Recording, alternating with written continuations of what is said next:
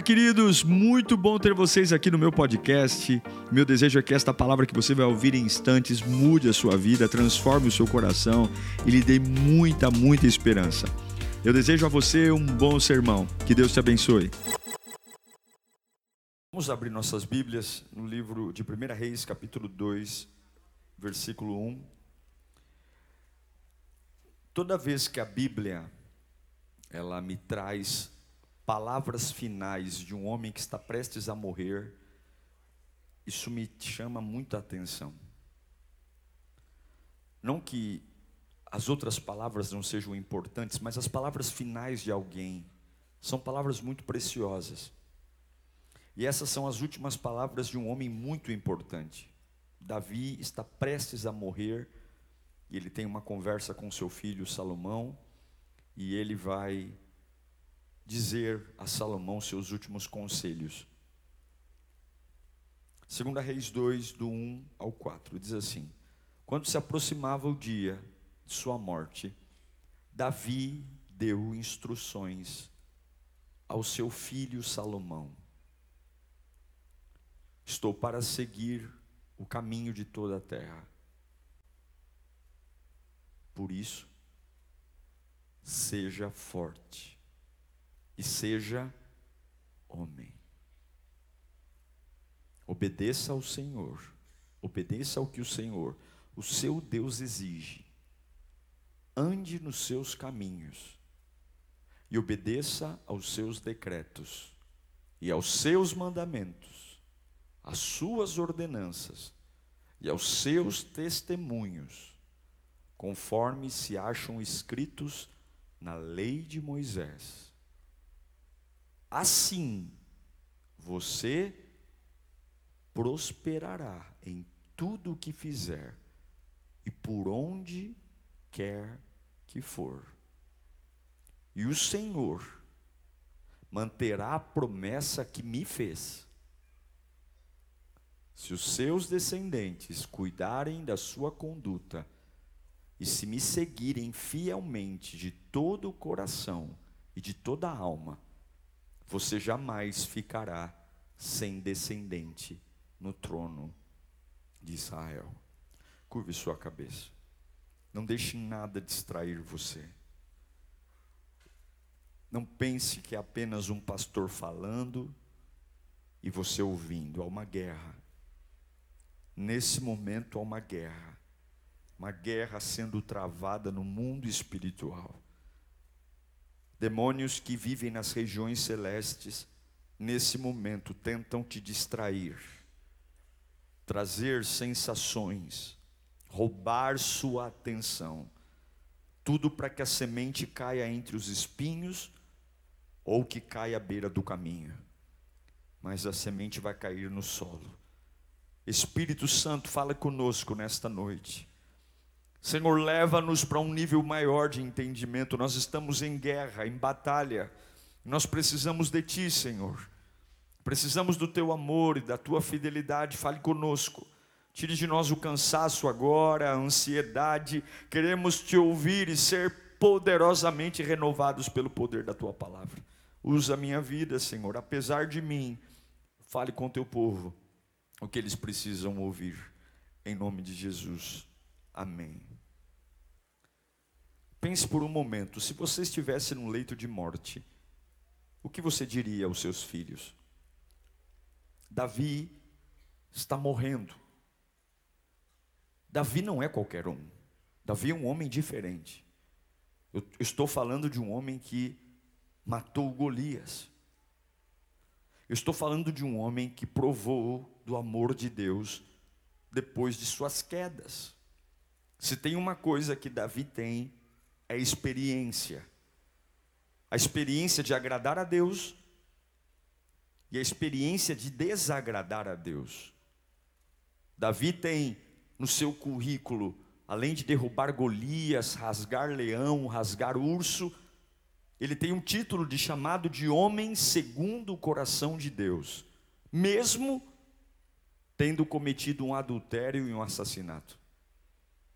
Davi foi um homem que soube se levantar depois de piores quedas. Ele não é qualquer um. Tem pessoas que a gente precisa prestar atenção nelas. Você quer saber quem as pessoas são? Olhe para aquilo que elas venceram em suas vidas. Você quer saber quem você respeita? Quem tem bom carro? Quem tem muito dinheiro na conta? Não. Observe o que as pessoas venceram ao longo de suas vidas. E você saberá se ali tem algo para ouvir ou não. Davi é um homem que tem muita coisa a dizer. Se tem algo que Davi carrega é a experiência. E ele chama seu filho Salomão. O segundo filho que ele teve com Betseba, porque o primeiro morreu. O primeiro foi o fruto do adultério. E ele diz três coisas para o seu filho. Ele vai deixar um trono para ele. Ele diz: seja forte, seja homem e obedeça. Repita comigo: seja forte, seja homem e obedeça. Aqui, seja homem, ele está falando realmente de masculinidade. Algo que nos nossos dias está difícil de ter. A masculinidade. Homem, provedor, cuidador, Davi está olhando para seu filho dizendo: se você se conhecer, aquilo que Deus prometeu para mim vai estar sobre você. E Deus me prometeu muitas coisas, meu filho. Deus prometeu que enquanto a minha descendência for fiel àquilo que ele me disse, o trono de Israel vai estar na nossa família. Mas se você não for forte, se você não for homem, e se você não obedecer, Deus vai tirar-nos do trono como tirou Saul. A verdade é que, quando nós falamos sobre ser forte, ser homem e obedecer, nós estamos falando sobre maturidade. E nós vivemos uma época onde muitos rapazes querem ser chamados de homens, mas ainda são meninos. A verdade é que tem muitas meninas que querem ser chamadas de mulheres, mas ainda são crianças.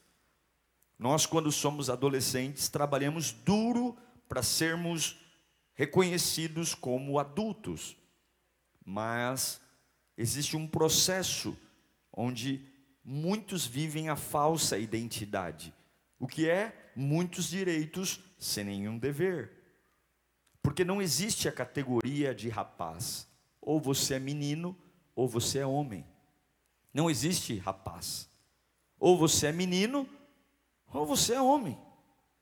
Um adolescente é um menino. A gente chama ele de adolescente, mas ele é um menino. Ele não é um homem ainda. Jesus disse que uma das formas de conhecer as coisas são pelos frutos. Ele disse que a árvore é reconhecida pelo fruto. Então, o que temos são meninos que não têm fruto algum, querendo ser homens. E é isso que tem destruído a nossa geração. Muitas pessoas que não têm fruto algum, querendo ser reconhecidos como homens adultos. Agora escute: o reino não pode estar sobre os ombros de um menino. Uma casa não pode estar sobre os ombros de um menino. Uma empresa não pode estar sobre os ombros de um menino. Uma igreja não pode estar sobre os ombros de um menino.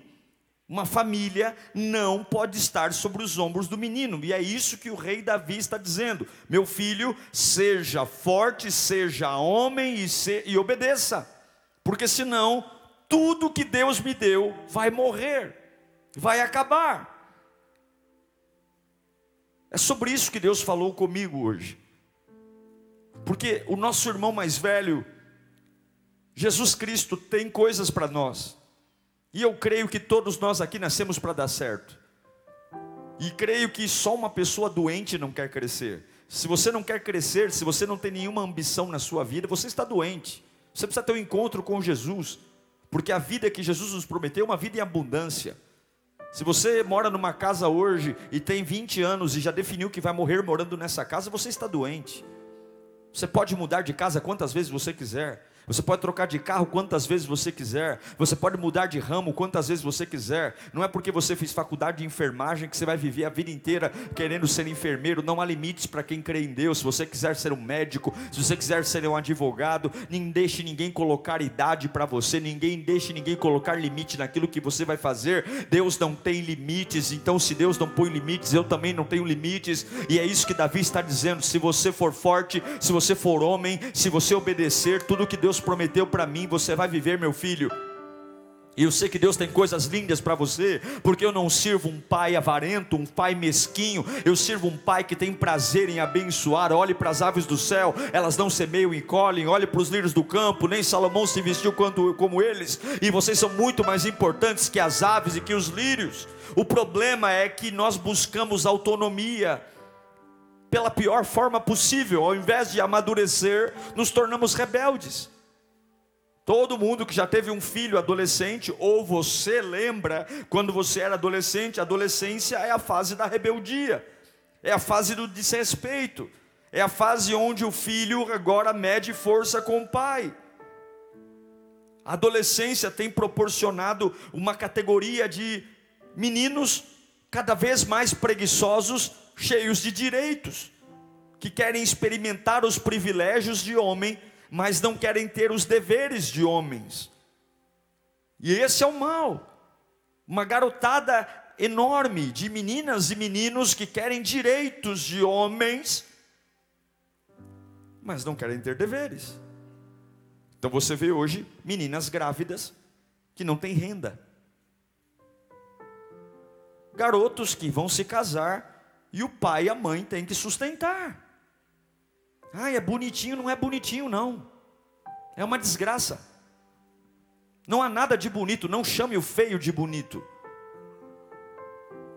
Não é bonito um avô ter que sustentar um neto.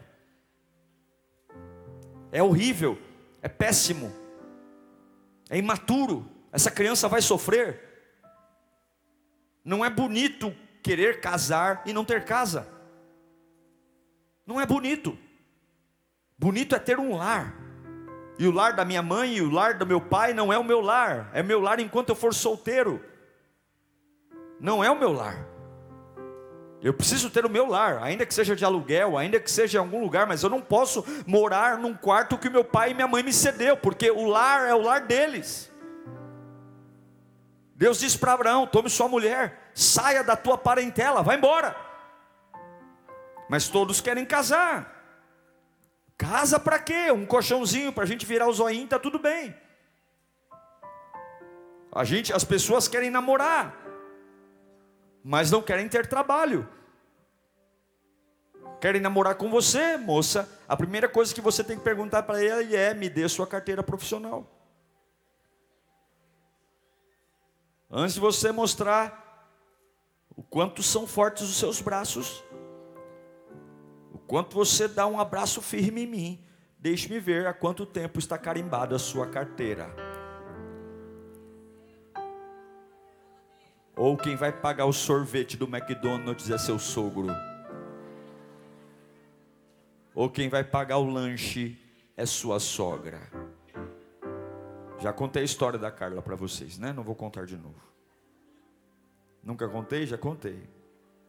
Comecei a namorar com Carla muito cedo. Tinha 15 e ela 14. Não aconselho ninguém namorar muito cedo. Era outra época. Naquela época não havia WhatsApp, a gente só se falava por telefone. Hoje namorar muito cedo é bobagem, porque quando não tem assunto você briga. É verdade ou não é? Então, naquela época dava, a gente se falava só duas vezes por semana. Hoje você fica ali o tempo todo. Então namore tarde. Namore com 18, 19, 20. Enfim, eu me lembro que uma vez nós fomos no shopping tomar sorvete. E eu a convidei para chupar sorvete. E aí ela me disse: Diego, é, ela já sabia que eu não estava trabalhando. E ela disse para mim: é, esse sorvete que você está indo comprar, é, é, quem te deu esse dinheiro? Eu olhei para ela e disse: é, sem graça você. Ela sabia que o dinheiro era meu. Ela disse: eu não aceito sentar para tomar um sorvete com você e seu pai pagar o sorvete para a gente. Aqui. Então vamos tomar água. Quando você trabalhar, quando você tiver seu dinheiro, a gente vai chupar um sorvete. E ela falou: Nós só vamos casar quando tivermos nossa casa e terminarmos a faculdade. Namoramos oito anos e só nos casamos quando tínhamos a casa e a faculdade. Sabe por quê? Porque nós não estamos construindo uma família sobre ombros de criança. Nós precisamos construir uma família sobre ombros de homens e mulheres adultos. Muitas coisas não vão chegar na nossa vida porque nós somos crianças. Temos meninos que atingem idade, mas estão em uma adolescência constante. E é esse o problema. É esse. Tanto homens como mulheres, na nossa nação, no nosso país, nós estamos rejeitando a cultura da responsabilidade. Você está educando seus filhos para serem homens ou para serem meninos? Você está educando suas filhas para serem meninas eternas ou mulheres? Nós estamos educando a nossa geração para assumir o nosso trono quando nós não estivermos aqui, ou estamos criando incapazes, improdutivos. O pintinho tem 21 dias para romper a casca do ovo. Se em 21 dias ele não romper a casca do ovo, o lugar que o alimentou, que o aqueceu, vai sufocá-lo. E digo a você, ele tem que morrer mesmo, porque se ele não tem força para romper a casca do ovo, ele também não tem força para viver num ambiente externo, ele vai morrer. E há uma proteção que mata. Pais que criam filhos e se tornam adultos meninos, adultas meninas. E nada pode estar sobre o ombro de meninos. Repita comigo: nada pode estar sobre o ombro de meninos. Não pode. Você não pode deixar seu filho ser um menino eterno. Ei, jovem, você não pode se casar com um meninão.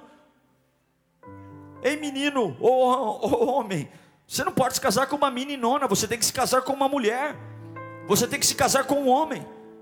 Você tem que se casar com alguém você tem que, se vai abrir uma empresa, veja antes de saber qual é o ramo, se você tem cabeça de homem, porque o menino, na primeira vez que não der lucro, ele vai correr chorando e jogar tudo para o alto e dizer que nunca mais ele vai trabalhar. Um homem vai secar suas lágrimas e vai saber que, mesmo diante do prejuízo, eu preciso cumprir minha obrigação, porque eu tenho que trabalhar. Nós precisamos construir uma geração madura, não de meninos, mas de homens. É isso que Davi está falando para Salomão: Meu filho, eu estou morrendo e tudo que eu construí só vai continuar se você for um homem.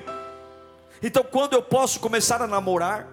Primeiro que namoro nem é bíblico, não existia namoro na Bíblia, namoro é algo da nossa geração. Quando eu posso namorar, no conceito de namorar, eu posso namorar quando eu consigo assumir as responsabilidades de um namoro. Porque se eu namoro e não tenho responsabilidade, a única coisa que o meu namoro vai ter é recreação. E recreação é tudo que não pode ter no namoro, porque a fornicação é, é pecado. Eu preciso saber que os privilégios e prazeres sexuais são para o casamento. Então, quando eu estiver espiritualmente maduro, eu vou namorar. Quando eu estiver espiritualmente maduro, eu vou abrir a minha empresa. Quando eu estiver espiritualmente maduro, eu vou liderar. É isso que Davi está construindo. Quando você puder treinar seus filhos para serem homens, tenham filhos. Então, qual é o melhor momento para ter filho? Quando eu for homem. Qual é o melhor momento para casar? Quando eu for homem. Qual é o melhor momento para ter empresa? Quando eu for homem. Isso serve para as mulheres também. A maturidade não é para ser conquistada depois. A maturidade é para ser conquistada antes em nome de Jesus, você não pode perder a maturidade, porque se você perder a maturidade, quando as coisas saírem do controle, você vai entrar em crises que pode colocar tudo que Deus tem para você a perder. Se você é um pai de família e é um menino, quando a crise vem, você corre para o teu pai. Se você é um pai de família e é homem, quando a crise vem, você mata no peito e diz: Eu sou o provedor desta casa, eu vou me virar. E o que nós mais precisamos da nossa geração são de homens e mulheres maduras que, ao invés de transferir a responsabilidade para alguém que não tem nada a ver com os nossos BOs, fecham os olhos, oram e dizem: Senhor, me dá força, porque eu vou sair de casa hoje e eu não vou destruir o legado que o Senhor me deixou. Eu declaro uma geração de homens e mulheres maduras sendo levantadas aqui hoje, que não vão perder o seu trono, que não vão perder as promessas de Deus para vocês, que não vão perder aquilo que o Pai estabeleceu. Eu não vou estragar o que Jesus fez na cruz do Calvário. Eu não estou falando de altura, eu não estou falando de força, eu estou falando de caráter, de hombridade. Eu pergunto: Aonde Adão estava quando a serpente estava falando com Eva?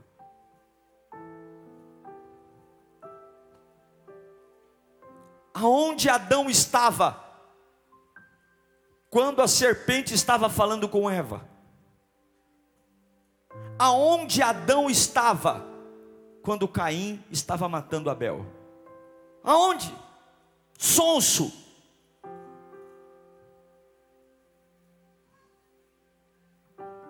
Que pai é esse que não viu que o irmão está matando o outro? Onde ele estava? Porque não tinha, não tinha shopping para ir. Não tinha jogo de futebol, era ele e a família dele. Não tinha parente para visitar. Onde ele estava?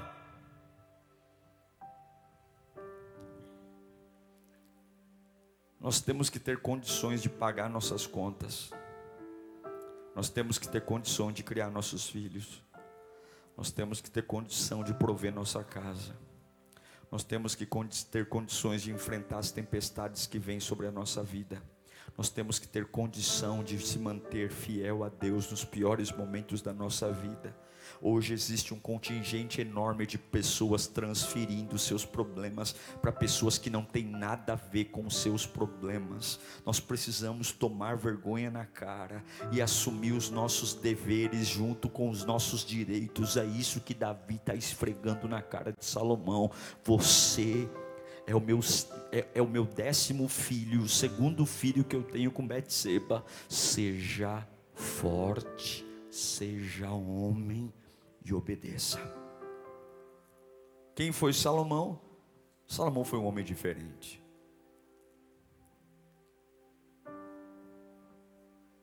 Salomão foi indicado primeiro por Deus, depois por Davi. Eu quero falar bem rapidamente sobre essas três coisas. Fala comigo, força. Força. Por que força? Porque força é a primeira condição de um líder. Força é a primeira condição de um líder. Quando eu falo de líder, esqueça a família. A primeira liderança da sua vida é a, a primeira liderança é a sua vida. É liderar a si mesmo. A primeira condição para alguém ser bom em alguma coisa é ser forte. Forte. Você tem que ser forte. Porque nem tudo que você colocar na agenda vai acontecer. Então você tem que ser forte. Nem todos os planos que você estabelecer vão acontecer. Você tem que ser forte. Você tem que ser forte porque quanto mais você cresce, mais você vai chamar atenção. E quem chama muito atenção atrai inimigo. Quando você é um derrotado, quando você é um vagabundo, quando você é um medíocre, as pessoas gostam de você. Mas quando você começa a se destacar, brilhar demais, você é muito organizado, isso incomoda os fracos. A força incomoda os fracos, a organização incomoda os desorganizados, o pontual incomoda os, os preguiçosos e relaxados, os que têm um casamento abençoado incomodam aqueles que vivem em pé de guerra. Então, Davi diz para Salomão: seja forte, se você não se esforçar, você não tem direito de sonhar. Se você não se esforçar, você não tem o direito de reinar, porque tudo que vem fácil vai embora fácil, mas o que vem à base da força permanece com você. O que é, o que vale a pena não vem de graça, o que vale a pena você soa, o que vale a pena tem calo nas mãos, o que vale a pena tem lágrima, o que vale a pena tem sangue, o que vale a pena você tem a cara inchada, e um reino que vale a pena não é um reino que vem de mão beijada. É por isso que algumas empresas falem, porque o pai trabalha igual um condenado e quando passa a empresa para o filho, o menino menino é um mimadinho, engomadinho, que joga bolinha de gude no carpete e fale toda a empresa e quebra tudo. Por quê? Porque algo valioso não é administrado com fraqueza, algo valioso é administrado com força. E se você quer viver o reino de Deus em sua plenitude, comece a parar com esses discursos de fraqueza. Tô cansado, não aguento, é demais para mim. Se é demais para você ganhando mil reais, por que você quer ganhar cinco mil? Se é demais para você ganhar, tendo sendo estagiário porque você quer super, ser supervisor. Se é demais para você andando de ônibus, para que, que você quer carro? Se você está dizendo que o degrau que você está é muito, então peça para Deus parar de fazer você crescer, porque se você vai para novo nível, você também enfrenta novos demônios. Não pense que o crescimento é uma passarela de alegria, o crescimento é uma passarela de novas batalhas, novas armas, mas eu sei que Deus sempre estará comigo. Então Davi olha para Salomão e diz: Seja forte forte. Seja forte porque vão te invejar. Seja forte porque vão falar mal de você. Seja forte que vão tentar puxar teu tapete. Seja forte porque vão tentar te caluniar. Seja forte porque vão conspirar contra você. Seja forte porque vão inventar mentiras a seu respeito. Seja forte porque nem todo dia vai ser alegre. Mas se você for forte, tudo que Deus me deu vai estar sobre você. Levanta a mão para cá. Seja forte, seja forte. Grita, eu vou ser forte. Seja forte, não seja frouxo. Seja forte, porque se você for forte, todas as bênçãos conquistadas da cruz do Calvário estarão sobre a sua vida, sobre a sua geração, sobre os seus filhos, sobre os seus netos. Seja forte diante do câncer, seja forte diante do desemprego, seja forte diante do, da crise, seja forte diante das macumbas, seja forte diante das mentiras. Seja forte. Seja forte. Seja forte. É por isso que Davi diz, Salmo 28, 7. Ele vai dizer: O Senhor é a minha força e o meu escudo, nele o meu coração confia, e dele recebe ajuda. Recebo ajuda. De quem, quem ajuda o meu coração? Senhor. Eu não preciso de tapinha no ombro, eu não preciso de WhatsApp. Nele o meu coração confia, e dele recebo ajuda, o meu coração exulta de alegria, com o meu cântico lhe darei graças. A minha força não vem de homem, minha força vem da minha relação com Deus. Minha relação com Deus. Davi não era simplesmente é, alguém que tinha uma teologia de força, não, não, não, ele verdadeiramente sabia quem Deus era. Em 1 Samuel 17, 37, ele vai dizer: O Senhor que me livrou das garras do leão e das garras do urso, me livrará das mãos desse filisteu. Diante disso, Saul disse a Davi: Vá, que o Senhor esteja com você. Então ele disse para Salomão: Seja forte, forte, forte. Tem que ser forte. Você tem que ter força para realizar seus sonhos. Você tem que ser forte, tem que ser forte para viver a vida que você quer. Você tem que ser forte. Tem que ser forte. Lugares de honra são lugares de guerra. E você tem que ser forte. Tudo que é muito fácil você desconfia forte. Forte. Nem todo dia eu estou animado, mas eu tenho que ser forte. Nem todo dia eu estou feliz, mas eu tenho que ser forte. Nem todo dia eu tenho vontade, mas eu tenho que ser forte. Nem todo dia eu quero viver, mas eu tenho que ser forte. Eu preciso ser forte. Porque se eu mostrar a minha fraqueza, o diabo vai passar por cima de mim. Tem dia que eu estou quebrado por dentro, mas eu eu faço cara de mal. E as pessoas perguntam: Como você está? Alguns até sabem que eu não estou bem, mas eu respondo: Eu estou ótimo. Porque o meu lugar de cura não é na mão de homem, meu lugar de cura é na mão de Deus. Eu não vou dizer para as pessoas que eu estou mal, porque elas não podem me fazer ficar bem. Então eu vou dizer para elas que estou bem, para que ninguém me encha a paciência, porque eu não tenho tempo para explicar minha vida para ninguém. O meu tempo é para lutar pelos meus sonhos, o meu tempo é para viver o reino de Deus. Seja forte, seja homem. Eu já falei um pouco sobre ser homem, mas o que é ser homem? Será que Davi está falando sobre machismo aqui, ele está falando sobre é, é, ser homem, seja homem, não usa brinco, não passa maquiagem, não usa saia. Não, não. Ser homem é domine-se completamente. Domine-se. Seja alguém que se domina. Não seja um menino crescido, seja um grande líder. Tenha comportamentos maduros. Lembra da, das duas prostitutas que deitaram? Uma deitou sobre a criança e agora chegaram duas mulheres diante de Salomão. E uma dizia: Essa criança morta é dela e a viva é minha. E a outra falava: Não, a morta é dela e a viva é minha. E ele pega uma espada e diz: Corta ao meio a criança. E aí ele descobriu: Isso é decisão de quem é homem. Quando Deus chega para Salomão e diz assim: Me pede o que você quiser que eu te dou. E ele vai lá e diz: Eu quero sabedoria. Se fosse uma criança, ia falar: Ah, me dá aquela mina que eu estou apaixonada. me dá uma Ferrari. me dá um PlayStation 5, Senhor. Não, me dá sabedoria. E Deus diz: Como você poderia ter pedido tudo, toda a riqueza, todo o reino, e você pediu sabedoria, eu te darei sabedoria e te darei todas as outras coisas que você também não pediu.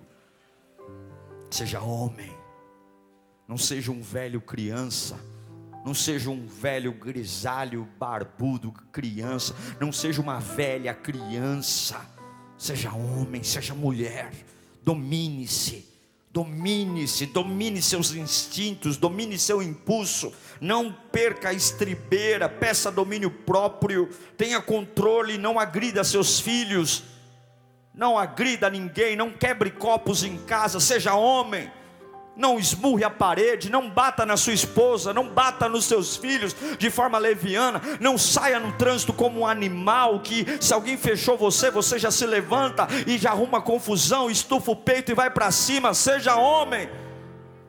Seja homem na empresa, bata no peito e fala: Eu errei, ao invés de ficar colocando a culpa no outro, eu fiz a conta errada. A empresa, como nós precisamos de homens e mulheres nos nossos dias, pessoas que batam no peito e assumam suas responsabilidades. Chefe, eu errei, como é horrível. Eu já liderei equipe, já liderei, lidera hoje, né? Mas já liderei no mundo corporativo. E como é horrível quando você olha para um covarde, você sabe que o cara fez cagada, desculpa a expressão e ele não assume.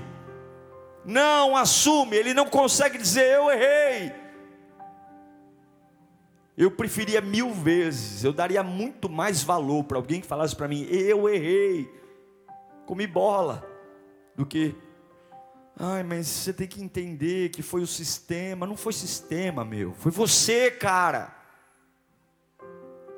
não é homem, não é homem, não é maduro e depois quer ser alguém na vida, depois quer ser alguém na vida, se não assume. Davi está falando, Salomão, traga segurança para o reino, seja homem, filho. Salomão, quando o inimigo vier tentar guerra, não vai se esconder no quartinho da tua mãe, não. Você tem que ser o primeiro a chamar o povo e animar o povo. Salomão, as pessoas têm que se sentir fortes perto de você. Hoje nós temos homens que não defendem sua família. A mulher faz papel de homem.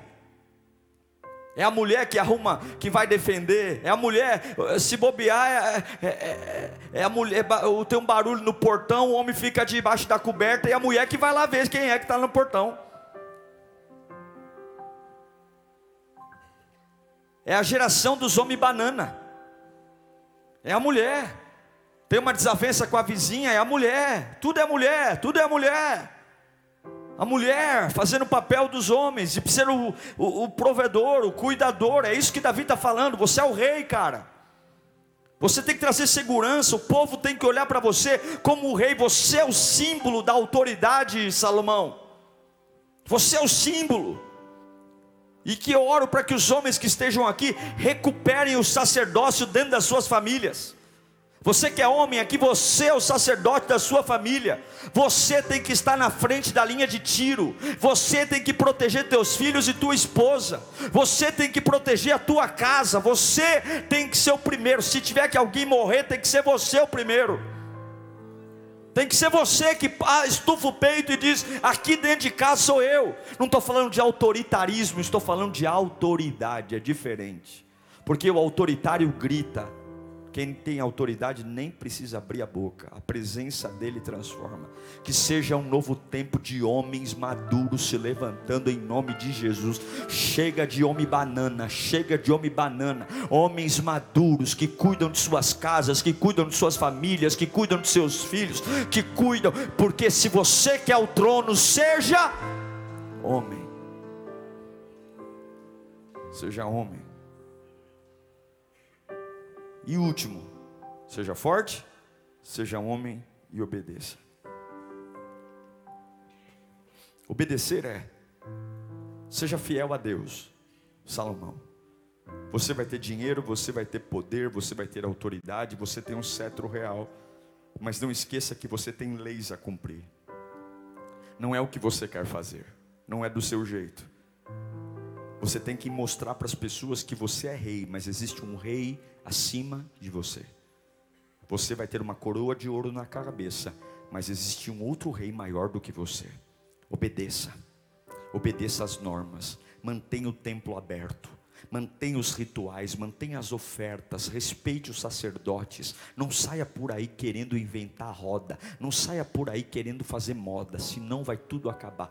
Seja alguém. Está lá versículo 3. Ande nos caminhos, obedeça os decretos, aos seus mandamentos e às ordenanças, conforme estão escritos na lei de Moisés.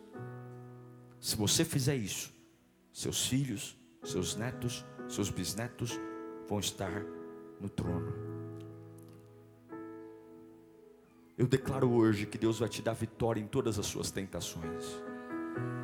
Se você for forte, se você for homem, se você obedecer, nenhuma tentação do diabo vai destruir você. 1 João 2,14 diz: E eu vos escrevi,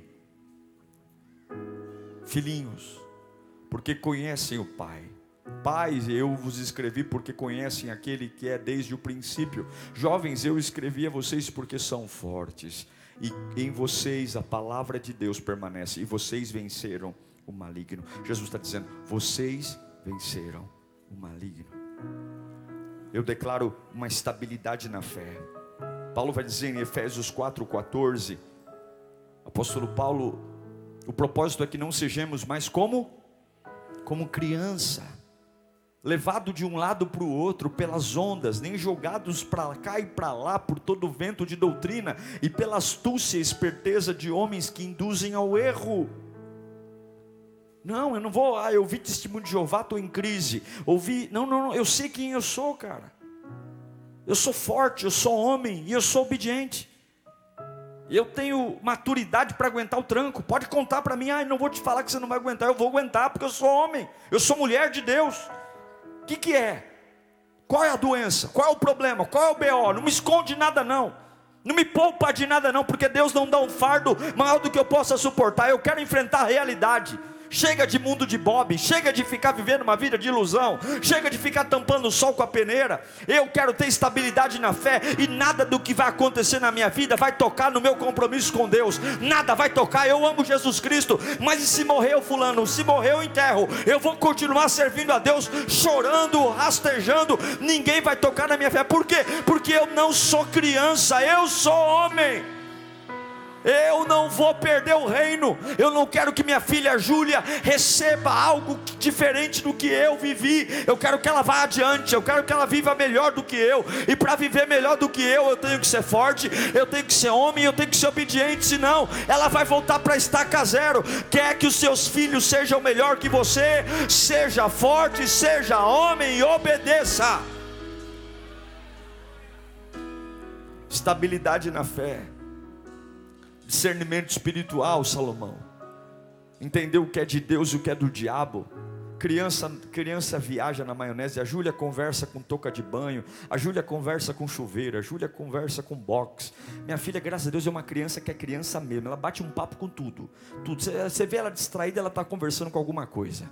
Ela vai conversando, ela vai conversando, ela vai ela viaja total, mas ela é uma criança de sete anos. Ela é uma criança que é como uma criança mesmo, ingênua, simples, fofinha. Mas se ela ficar assim adulta, vai ser ridículo. Se ela tiver 18 anos, anos e eu ver ela conversando com o chuveiro, se, eu, se ela tiver 18 anos e eu ver ela conversando com a touca de banho, achando que a touca de banho é uma nuvem, eu vou ter que levá-la ao médico, porque eu tenho um tempo certo para ser criança. Chega uma hora que se eu continuar sendo criança adulta, ou eu tenho um grande problema emocional, psicológico, ou eu estou perturbado, mas eu preciso entender que eu tenho fases, então eu não posso ser alguém que vai viver as coisas de Deus como criança, porque senão eu estou com medo de geladeira andando, e eu sinto sinto muito, irmão. Eu fico muito preocupado quando eu vejo pessoas mais assustadas com o sonho que elas não entenderam do que em sair do pecado.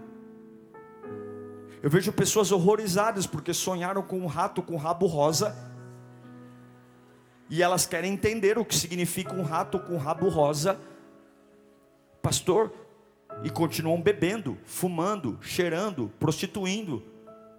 Deixa um pouco o rato com o rabo rosa de lado e vai consertar a tua vida, vai ser homem, vai largar o pecado, porque se o pecado não estiver em você, a graça de Deus vai tomar conta da sua vida. Ao invés de ficar caçando assunto, tentando entender, ai pastor, eu sinto um arrepio, que arrepio, vai dar glória em nome de Jesus. Ai pastor, eu sinto um vulto, que vulto, eu não tenho tempo para vulto, eu não tenho tempo para cortina mexendo, eu não tenho tempo para geladeira roncando, eu não tenho tempo para rato com rabo rosa. Eu quero sair do pecado, eu quero ser ser homem, eu tenho uma família para cuidar, eu tenho filho para sustentar, eu tenho ministério para conduzir, eu tenho sonhos para realizar, eu tenho caminho para prosperar, eu quero ganhar mais, eu quero prosperar, eu quero molhar, morar melhor, eu quero ter um carro melhor, eu quero ter mais experiências com Deus, eu não quero saber o que o diabo está fazendo, eu quero saber tudo que o rei tem para mim. Então, pelo amor de Deus, amadureça, pelo amor de Deus, o reino não pode estar sobre ombros de meninos, o reino não pode